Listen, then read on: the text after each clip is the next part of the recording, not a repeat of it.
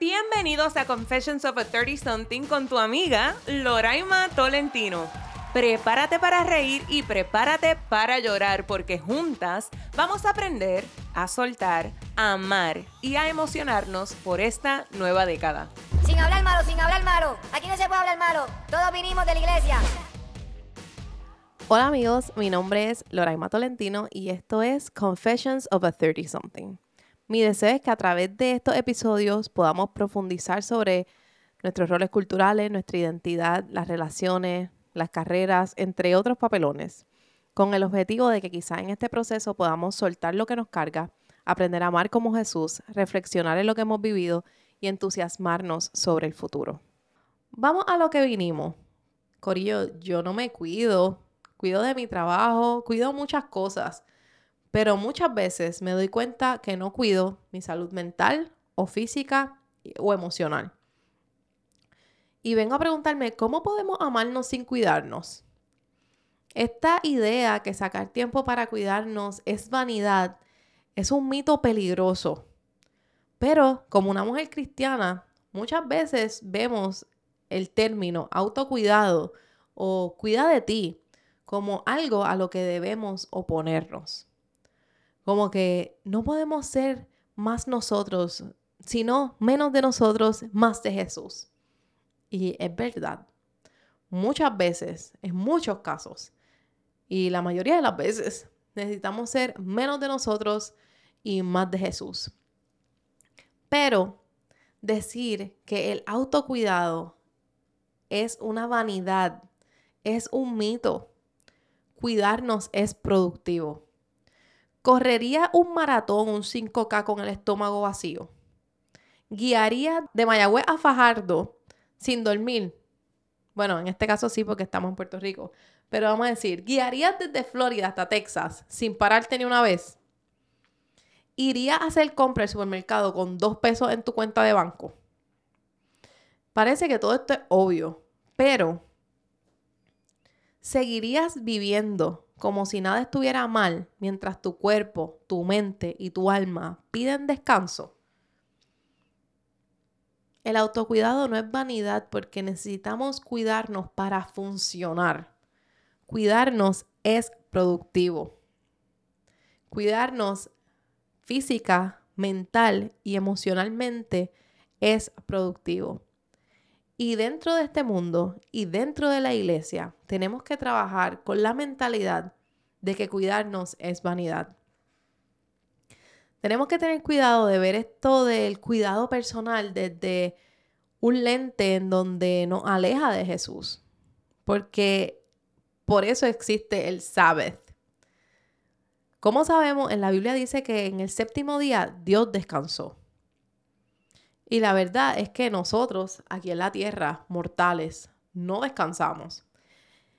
Y el sábado no significa que tú vas a coger un día y ese día no trabajo, pero estaba limpiando screens y ventanas y lavando ropa. Eso no es descanso. Tampoco descanso es, tuve que ir a pagar el carro, tuve que ir al banco, tuve que ir al car wash, fui a hacer compra. Eso tampoco es descanso. Y la verdad es que si Dios descansó, imagínate cuánto más nosotros necesitamos descansar. Dios es más grande que tú y más grande que yo y más grande que la culpa que puedes sentir por cuidarte a ti mismo. Y escucha eso todas las veces que sea necesario. Dios es más grande que la culpa que sientes por cuidarte. Así que el objetivo de nosotros cuidarnos y del cuidado personal es preparar nuestro corazón para poder tener una relación más íntima y más real con Él. No podemos dar de un vaso vacío, no podemos cuidar a los demás desde un vaso vacío, no podemos ni tan siquiera amar a la gente bien.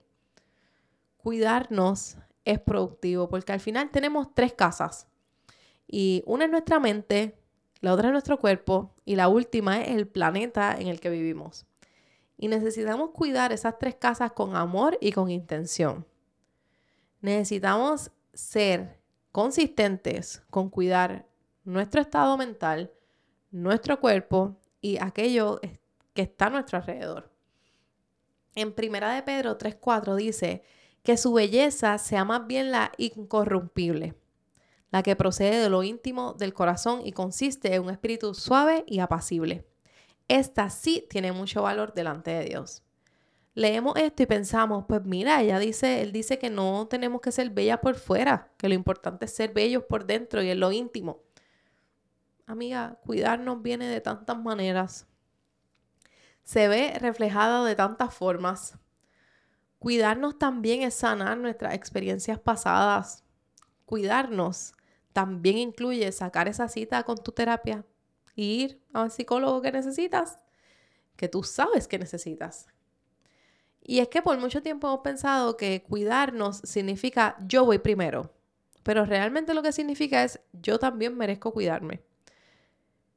Cuando llegamos a la adultez, que estamos pendientes a cuidar a todo a nuestro alrededor, a nuestras parejas, en nuestros trabajos, a aquellos que tienen hijos, que tenemos que cuidar nuestra casa, a algunos a nuestras mascotas, siempre terminamos dejándonos para el final. Y nosotros somos el proyecto que Dios nos ha dado en las manos para trabajar en primero.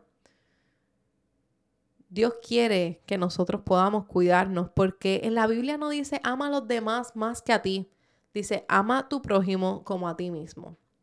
Y si tú no te cuidas, tú no te amas. No es un lujo cuidarte, es una necesidad.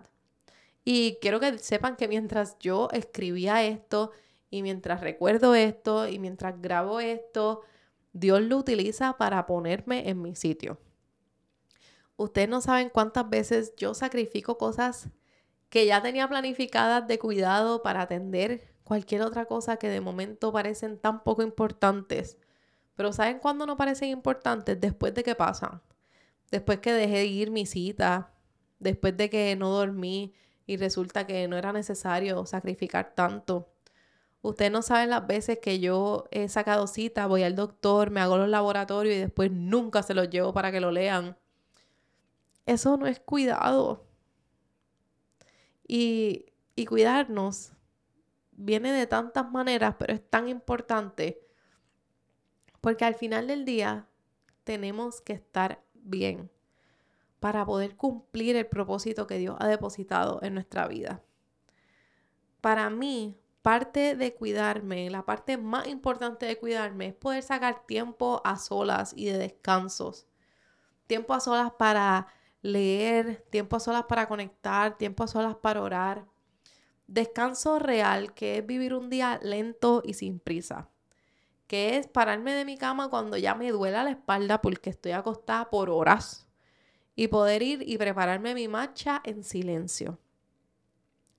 Necesitamos ese descanso que, que nos hace recuperarnos, que nos da como un soplo nuevo de vida y cuidarnos representa que tenemos que tomar decisiones difíciles. Y se los voy a decir, pero no es porque yo lo tengo mangado, es porque tengo que trabajarlo con ustedes. Cuidarlo también es sacrificar cosas que amamos por cosas que amamos aún más.